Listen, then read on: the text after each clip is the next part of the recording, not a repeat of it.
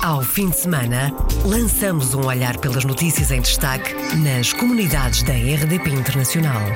As reportagens, os protagonistas e os acontecimentos na revista da semana. Edição de Virgílio Luís Silva. Em destaque neste programa, 2018 vai ser o ano dos Açores em Santa Catarina, no Brasil, no âmbito das comemorações dos 270 anos da chegada dos portugueses àquele Estado brasileiro. O melhor diplomata do ano é Nuno Brito, o representante permanente de Portugal junto da União Europeia. O ministro dos Negócios Estrangeiros deixou na quinta-feira a garantia de que Portugal não vai ser excluído do programa de isenção de vistos para os Estados Unidos. Bem-vindo à Revista da Semana. Revista da Semana.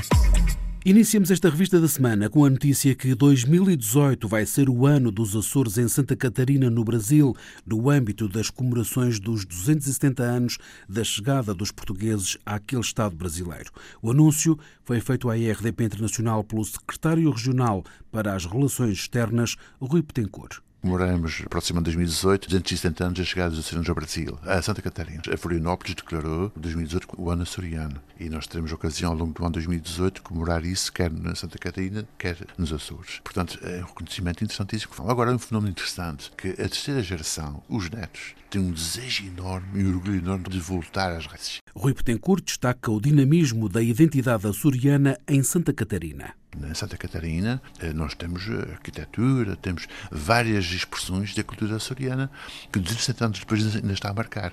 E isso é formidável. Portanto, nós queremos também integrar essa, essa cultura que os nossos embaixadores açorianos têm, fazem no mundo, também como a projeção da Europa no mundo. É uma grande mais-valia. 2018 como Ano dos Açores em Santa Catarina, a lei foi proposta pelo vereador Edinon Manuel da Rosa e aprovada por unanimidade pela Câmara dos Vereadores. Na base estiveram as comemorações dos 270 anos da chegada dos primeiros açorianos a Santa Catarina, a 6 de janeiro de 1748, mas os 461 açorianos que atravessaram o Atlântico só viriam a pisar Sol de Santa Catarina a 22 de fevereiro desse mesmo ano, 1748, no século XVIII. O Governo Regional vai reunir com o Secretário de Estado das Comunidades Portuguesas no início deste novo ano para definir o valor do apoio a atribuir da parte do Governo Regional aos lusodescendentes que regressaram da Venezuela. De acordo com o Secretário da Educação, Jorge Carvalho, regressaram até o momento à região entre 3.500 a 4.000 venezuelanos. Sérgio Freitas Teixeira. Funchal, Ribeira Brava e Calheta são os conselhos onde há mais lusodescendentes regressados da Venezuela. Jorge Carvalho, secretário da Educação, revela os últimos dados apurados pelo Governo Regional. Neste momento, estimamos que cerca de 3.500 a 4.000 lusodescendentes tenham regressado à região. Destes temos cerca de 300 crianças e jovens, portanto, são aqueles que estão inseridos no sistema educativo e temos procurado, eh, através dos nossos serviços, dar todo o apoio e criar as condições para que este regresso ocorra também com a maior das normalidades. As razões para o regresso devem-se a vários fatores. A insegurança, essencialmente, que se vive no país, por vezes por razões também de saúde, porque encontram na, na região a possibilidade para poder efetuar, uh, por vezes, os, os tratamentos que, que, são necessários. Portanto, há aqui uh, uh, um conjunto de, de, circunstâncias que faz com que muitos madeirenses tenham, tenham regressado. E para dar apoio aos perto de 4 mil luso-descendentes, o Governo Regional espera contar com a ajuda do Governo da República. Saúde, habitação e emprego são as áreas onde é necessário apoio. Tem existido contactos e conversações no sentido de apurarmos aquilo que eh, são uh, responsabilidades que também deveriam ser partilhadas com o Estado português. Uh, Têm-se realizado reuniões nesse sentido, ainda não está nada neste momento operacionalizado, mas temos, portanto, um conjunto de dados e de valores já identificados relativamente aos impactos do regresso destes dos luso-venezuelanos na área da saúde, da habitação e também de, de alguns programas de emprego. Jorge Carvalho, que garantiu que durante o próximo mês de janeiro haverá nova reunião com o secretário de Estado das Comunidades Portuguesas, José Luís Carneiro. Uma reunião que vai servir para definir os valores do apoio. Apoios aos lusodescendentes que regressaram da Venezuela, agendados para discussão neste início de 2018. Tem 90 anos de idade, vai recomeçar quase do zero. O clube português de Atford, no Connecticut, ardeu parcialmente e ficou praticamente destruído. Foi na antevéspera de Natal, agora vai ter que recomeçar. As instalações terão de ser reconstruídas, ou mesmo construídas de raiz. Para já o clube funciona virtualmente, sem espaço físico, mas com vida. Alberto Costa é o presidente e conta aqui na RDP Internacional o que vai acontecer. Nós vamos ter provavelmente que demolir e reconstruir ou demolir e construir de novo. Vamos, vamos, estamos à espera que a decisão seja tomada pelas autoridades. Nós vamos seguir as ordens que eles nos derem. Agora, mãos à obra, o que é que vocês estão a fazer? Já têm ideias, projetos para a continuação do clube nos próximos tempos? Sim, nós criamos já uma página no Facebook, porque muitas pessoas pediram para nós criarmos uma página no Facebook onde as pessoas possam fazer os seus donativos. Também estamos recebidos muitas chamadas de vários estados, de Nova Jersey, de Nova York, de Massachusetts, de Rhode Island, dos estados mais vizinhos, que estão a organizar angariações de fundo em, em, em nosso benefício. E nós, nesta altura, estamos a tentar implementar um clube, diria um clube virtual, para continuarmos a dar seguimento à vida do clube, embora virtual. Pessoas que querem continuar a pagar a sua cotização e nós praticamente já suspendemos todos os serviços, claro. Nós estamos a tentar manter o clube vivo, porque todas as pessoas na comunidade querem pagar as suas cotas, querem que nós mantenhamos um clube, embora seja emprestado. Nesta altura estamos a reunirmos na igreja, também outras organizações da nossa zona já ofereceram as próprias sedes. Estamos a tentar comunicar com as pessoas o quanto no possível o que é que está a acontecer na realidade com o nosso clube. Alberto Costa, presidente do Clube Português de Atford, está há 50 anos nos Estados Unidos e é natural de Moimenta de Dão, Mangualde. Conta na RDP Internacional o que aconteceu há semana e meia e resume a história do clube. O clube tem 90 anos de idade, não esse propriamente este edifício, mas a nossa história tem 90 anos de idade. Esse prédio já estava construído há 46 anos e o nosso clube atualmente tem no excesso de 500 sócios, estamos 512 para ser mais correto. De forma que nós estamos num processo muito bom de recuperar muitos sócios que tinham deixado de ser sócios por vários motivos, quando esta, esta catástrofe aconteceu no nosso clube. Foi dia 23 de dezembro. Sim, tudo um, indicava que íamos ter mais um sucesso com a noite da, da, passagem de ano, mas tal não era para acontecer. O fogo teve início por volta da 1h45 da tarde. Uh, estavam pessoas no clube, uh, algumas a decorar o salão no piso superior, isto é, no segundo piso, enquanto que cá embaixo no bar estavam pessoas a ver o jogo de futebol como é habitual. Cheiraram primeiro de tudo fumo e fogo e um dos indivíduos que estava no bar então, quando foram tentar descobrir o que é que estava a acontecer, ao abrir a porta, trouxe o oxigênio que o fogo precisava para alarmar pelo prédio fora. Portanto, começou onde? No piso de baixo, no, portanto, na cave. E o que é que esteve na origem? Conseguiram apurar? Uh, por enquanto ainda não. Tivemos ontem reunidos mais uma vez com os investigadores. Uh, dizem eles que não conseguiram determinar com toda a certeza o que é que deu início ao fogo. Em princípio, a única coisa que eles definitivamente disseram é que não há, aparentemente, qualquer tipo de criminalidade no fogo. As causas estão ainda por apurar. Foi destruído por um incêndio e pela água o Clube Português de Atford, nos Estados Unidos, região onde vivem 20 a 30 mil portugueses. Ouvimos Alberto Costa, presidente deste clube, que conta com 90 anos de existência. A Associação Cultural e Humanitária da Bairrada no Luxemburgo ofereceu à Associação da Saborosa Mortágua, em Portugal, um kit de proteção florestal. Esta é uma ação comum por parte da Associação Portuguesa no Luxemburgo, como contou a RDP Internacional Rogério de Oliveira, presidente da associação.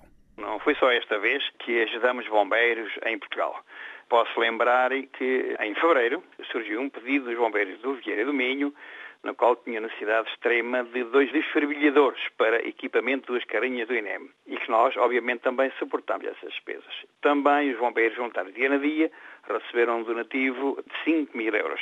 Tudo isto até aconteceu antes de acontecer o que aconteceu em Portugal sobre os incêndios. Portanto, quero dizer que a Associação Cultural e Humanitária da Barada Luxemburgo há muitos anos que apoia bombeiros em Portugal e pessoas carenciadas e centros de, sociais, digamos, mais para a área da carência. Surge com normalidade, constantemente recebemos pedidos, nomeadamente de Portugal, de várias áreas e, na medida do possível, atendemos esses pedidos. Desta vez, o kit vai para Saborosa, como disse Rogério de Oliveira. O kit florestal é uma associação bem, Saborosa, uma pequena aldeia que pertence ao Conselho de Mortágua e que nos alertou para a necessidade de se equiparem para antes que cheguem os bombeiros, que acho que por vezes não chegam a todo lado, eles já estão prevenidos e estão-se a equipar fortemente para que isso aconteça. O valor total do kit é superior a 5 mil euros. Metade do valor foi angriado durante o mês de outubro num jantar de solidariedade no Luxemburgo e o restante suportado pela Associação da Bairrada no Luxemburgo. A Associação da Saborosa Mortágua dedica-se à proteção florestal e já recebeu este equipamento graças à Associação Cultural e Humanitária da Bairrada no Luxemburgo Luxemburgo e à comunidade portuguesa residente no Grão-Ducado. Foi entregue, nós, eh, por acaso, eh, temos conhecimento disso, porque, é claro, é uma empresa com quem negociamos em Portugal. Nós eh, negociamos com a empresa em Portugal para fornecer todo o material que for necessário, nomeadamente camas articuladas para para lar de idosos, como, então, pronto, enfim, um pouco tudo. Neste caso, foi os bombeiros. Em comunicado, a Associação Saborosa Mortágua agradece à Associação Cultural e Humanitária da Bairrada no Luxemburgo e à comunidade portuguesa no Grão-Ducado a generosidade pela doação deste equipamento indispensável à execução do seu trabalho na proteção florestal.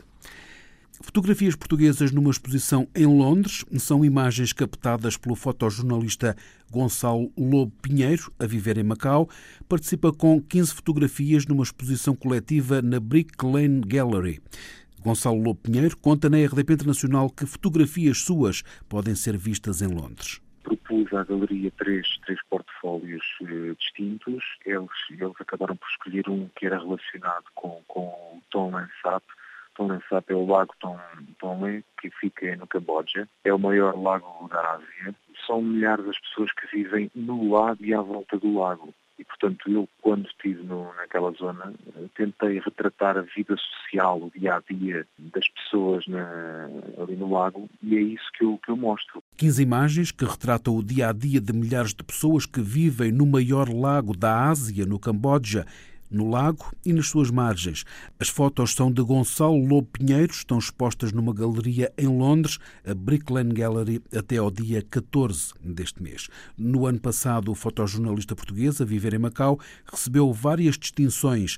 Conta na RDP Internacional alguns dos seus projetos para este ano. Eu, eu este ano queria muito uh, voltar a uma coisa velha, que, que, não é bem velha, mas é, é um projeto de, que eu fiz sobre o Myanmar, ainda não foi totalmente uh, divulgado. Eu gostaria de fazer uma exposição com aquilo, eventualmente um livro, não sei, mas uh, é, uma, é uma das coisas que eu, que eu gostava de fazer em 2018. Fora isso, eu pretendo fazer um trabalho de fundo sobre a toxicodependência em Macau. Aqui é muito tabu ainda esse tipo de situações projetos sociais do fotojornalista português em Macau, Gonçalo Lobo Pinheiro. O melhor diplomata do ano é Nuno Brito, representante permanente de Portugal junto da União Europeia. Foi distinguido com o prémio de melhor diplomata económico do ano na quarta-feira, ao final do dia. Nuno Brito considera que Portugal conseguiu muito nos últimos tempos eh, porque tem credibilidade e porque merece confiança. O embaixador recebeu o prémio atribuído pela Câmara de Comércio e Indústria Portuguesa durante o seminário diplomático que decorreu esta semana em Lisboa. Nuno Brito anunciou que vai aplicar o valor do prémio de 25 mil euros no lançamento de um concurso de ideias na representação permanente de Portugal em Bruxelas para encontrar propostas para ajudar as empresas portuguesas em termos de política europeia. O Presidente da República parece concordar com o embaixador premiado, acha que Portugal não está só na moda. Portugal, diz o Presidente, tem um crescente protagonismo. Marcelo Rebelo de Sousa elogia o desempenho do governo em termos de política externa. Palavras ditas na habitual cerimónia de Ano Novo do Corpo Diplomático Português e registadas pela jornalista Natália Carvalho. Na política externa, Marcelo só vê sucessos. O presidente faz um balanço positivo de 2017 com um elogio ao crescente protagonismo de Portugal e do primeiro-ministro. Protagonismo esse, nomeadamente através de uma intervenção ativa nos importantes debates que se avizinham, sempre mantendo intacto o enorme crédito que criamos, que ganhamos respeitando escrupulosamente todos os compromissos que voluntariamente assumimos. E Marcelo reconhece os créditos do governo. Não há como não sublinhar os sucessos portugueses na União Europeia em 2017. Mérito global do governo. No topo da lista, o presidente destaca a eleição de Centeno para o Eurogrupo Mas não só. À justíssima eleição do seu Ministro das Finanças como Presidente do Eurogrupo, haverá que juntar toda a estratégia europeia culminando na saída do procedimento por déficit excessivo. A seleção de vários candidatos portugueses para cargos de responsabilidade nas Nações Unidas.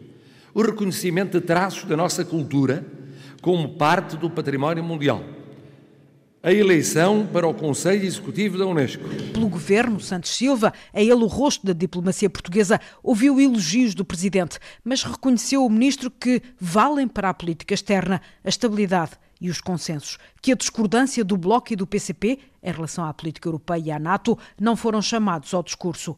O presidente acredita que Portugal é mais do que uma moda. Cerimónia de cumprimentos de ano novo do Corpo Diplomático Português que decorreu no Museu dos Coches, aqui em Lisboa. Marcelo Rebelo de Sousa pediu ainda uma participação ativa de Portugal nos debates que se avizinham no quadro da União Europeia e o reforço do que disse ser o amplo consenso nacional que sempre existiu sobre as questões europeias. O governo português está exatamente a preparar uma ofensiva diplomática nos Estados Unidos. É lá que o primeiro-ministro e o presidente da República vão assinalar este ano o 10 de junho. O ministro dos Negócios Estrangeiros anunciou na quarta-feira a vontade de reforçar laços, como registrou a repórter Susana Barros. O contexto mudou, mas a natureza da relação transatlântica não. Augusto Santos Silva anuncia por isso uma ofensiva diplomática para junho. O 10 de junho será celebrado também nos Estados Unidos. O Presidente da República, o Primeiro-Ministro, deslocar-se-ão nessa oportunidade aos Estados Unidos e a nossa Embaixada, o Instituto Camões, a ICEP, estão a usar um, este evento como uma oportunidade para lançar, digamos, uma ofensiva diplomática, comercial, cultural nos Estados Unidos. Atlântico, mas também Europa, CPLP, comunidades. A política externa portuguesa continua assente num polígono de quatro lados, diz o Ministro dos Negócios Estrangeiros, projetando, no entanto, mais dois num hexágono futuro. Nós temos, de facto, ao longo dos anos, cultivado também o lado da internacionalização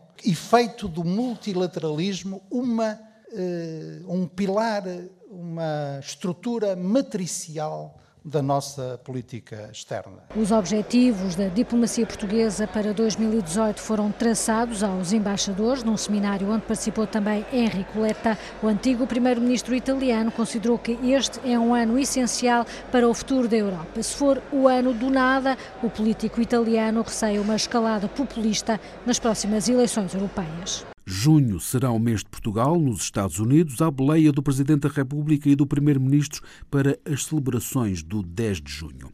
Portugal e França vão trabalhar mais para haver uma maior ligação entre a Organização Internacional da Francofonia e a CPLP, anunciaram na quinta-feira em Lisboa os chefes das diplomacias dos dois países. Segundo o Ministro português dos Negócios Estrangeiros, o desafio foi lançado pelo Ministro francês Le Drian. Ele apresentou-me esse ponto, disse que se eu não visse objeção, colocaria no seu discurso este desafio de a francofonia e a lusofonia se ligarem mais. E eu disse que não só não tinha nenhuma objeção, como agradeceria bastante essa integração. E já trabalhando no lado prático, isto é, na cooperação entre o Instituto Français de um lado e o nosso Instituto Camões. Nós já estamos a fazer isso com o Instituto Cervantes. Passado realizou-se em Madrid o primeiro simpósio de língua portuguesa e espanhola. Este ano realizar-se-á no Brasil e temos todo o interesse em trabalhar também com os franceses, porque a diversidade é uma riqueza e a diversidade linguística é uma riqueza por maioria de razão. E, portanto, eh, o trabalho conjunto assunto, no sentido de potenciar a fluência global de outras línguas europeias para além da língua franca, que é hoje o inglês, é um trabalho do maior interesse para Portugal. Declarações de Augusto Santos Silva depois de um encontro com o ministro dos Negócios Estrangeiros francês. Le Drian, que interveio no seminário diplomático, apontou a tradição francófona em Portugal e a importância atribuída historicamente à língua francesa no ensino do português, a par do lugar importante atribuído à língua portuguesa em França, como fatores que fazem com que pareça paradoxal que Portugal esteja ausente da Organização Internacional da Francofonia e, da mesma forma, a França não esteja presente na CPLP. O ministro dos Negócios Estrangeiros deixou na quinta-feira a garantia de que Portugal não vai ser excluído do programa de isenção de vistos para os Estados Unidos. É isso que está acertado com os Estados Unidos. Não há nenhuma possibilidade de Portugal sair do programa, a não ser a possibilidade meramente teórica, que há sempre, que é quando nós estamos num programa e não cumprimos a nossa parte, há sempre a possibilidade do programa acabar. Mas isso acontece com tudo. Em causa estaria um aumento da taxa de incumprimento das condições do programa. No entanto, Augusto Santos Silva tranquiliza os cidadãos e diz que a situação está controlada. Não há aqui nenhuma alteração da administração norte-americana. Há o cuidado, que é inteiramente compreensível e que Portugal acompanha o cuidado dos Estados Unidos de que as condições do programa sejam obedecidas, sejam cumpridas. A condição básica é que é a isenção de visto para estadias inferiores a 90 dias. Se há um número de estadias superiores a 90 dias, portanto, irregularidades que os Estados Unidos vêm identificando praticadas por cidadãos portugueses, nós temos que informar os nossos concidadãos, e é isso que nós faremos, porque nós queremos que o programa continue. Queremos que os portugueses que visitam os Estados Unidos como turistas, sobretudo, estejam dispensados dos vistos. Augusto Santos Silva, em declarações à imprensa à margem do seminário diplomático, a reunião anual dos embaixadores portugueses, a desmentir a possibilidade de Portugal poder ser excluído do programa de isenção de vistos para os Estados Unidos, o chamado Visa Waiver Program, por registar uma taxa de cidadãos que prolongam a estada para além dos 90 dias permitidos, superior ao que Washington considera aceitável. O secretário de Estado das Comunidades apresenta os números. O programa permite isenção de vistos para efeitos de negócios e de turismo até 90 dias. Deste conjunto, cerca de 165 mil, tem acontecido que 2,04 ficam nos Estados Unidos e 2,4 ficam para além dos 90 dias, mas regressam a Portugal. Ora, nós também temos todo o interesse em participar numa campanha de informação e tendo em vista eh, garantir que os cidadãos portugueses cumpram com as regras que estão estabelecidas nesse programa, como acontece também aos cidadãos que provenientes de outros países vêm para Portugal o secretário de Estado das Comunidades Portuguesas. Declarações sobre os números de portugueses que não cumprem quando em viagem para os Estados Unidos ao abrigo do programa de isenção de vistos, o chamado Visa Waiver Program. Está na Venezuela para contactar com a comunidade portuguesa. O ministro dos Negócios Estrangeiros começou ontem, sábado, uma visita de três dias e diz que o grande objetivo é o contacto com os portugueses e lusodescendentes, estimados em 500 mil. A visita tem três objetivos essenciais. O primeiro objetivo é contactar com a comunidade portuguesa, eh, manifestar o apoio do governo português à comunidade portuguesa, inteirar-me dos seus problemas mais prementes e eh, falar com os seus representantes, os conselheiros das comunidades, os dirigentes associativos. O segundo objetivo é identificar eh, e uh, considerar as questões que hoje afligem ou interessam os eh, micro, pequenos e médios empresários da diáspora portuguesa na Venezuela. E o terceiro objetivo é, eh, estando marcada a comissão mista bilateral entre Portugal e a Venezuela para o dia 8 de janeiro, chefiar a delegação portuguesa a essa a comissão, juntamente com o Sr. Secretário de Estado da Internacionalização, participando na abertura e do fecho dos trabalhos da comissão, de modo a que as questões identificadas pelas empresas portuguesas que têm relações contratuais com a Venezuela e, com, e pelas entidades venezuelanas que têm relações contratuais com empresas portuguesas sejam tratadas bilateralmente, de forma a tentar encontrar as melhores soluções para os problemas e também verificar novas oportunidades de uh, contactos entre as duas partes. Hoje, domingo, o ministro vai encontrar-se com portugueses no Centro Cultural em Caracas. Encerramos esta revista da semana com a notícia que mais de uma centena de fotógrafos de todo o mundo participam no arranque, hoje, dia 7 de janeiro, na quarta edição do Festival Montanha, na Ilha do Pico. Uma iniciativa da Mirat Cartes, explicada pelo fundador e diretor do projeto, Terry Costa. Mais de centena de fotógrafos do mundo inteiro e vamos abrir, dia 7 de janeiro, uma grande exposição no nosso Centro de, dos Bombeiros Voluntários, aqui na Madalena do Pico. E depois vamos ter um, algo que é interessante, é que a própria galeria está aberta 24 horas, como, como está a acontecer na, nos bombeiros, mas virtualmente os artistas que estão a participar, sejam da Índia, sejam do Irão, sejam do Canadá, dos Estados Unidos, vão participando diariamente com os seus comentários, as suas apresentações na internet. E assim vamos ter este projeto que vai dar uma visibilidade gigantesca pelo mundo, em que fisicamente está aqui na Ilha do Pico, na montanha mais alta de Portugal, mas vai estar como uma, uma teia pelo mundo levando assim o que estamos aqui a fazer para todos os cantinhos do mundo. Terry Costa, luso-canadiano, fundador e diretor da Mirror Cards em declarações à IRDP Internacional. Esta é uma exposição internacional de fotografia que tem lugar no arranque da quarta edição do Festival Montanha, na Ilha do Pico, nos Açores. Fechamos assim esta revista da semana. Ao fim de semana, lançamos um olhar pelas notícias em destaque nas comunidades da RDP Internacional.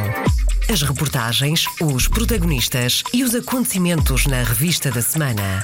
Edição de Virgílio Luís Silva.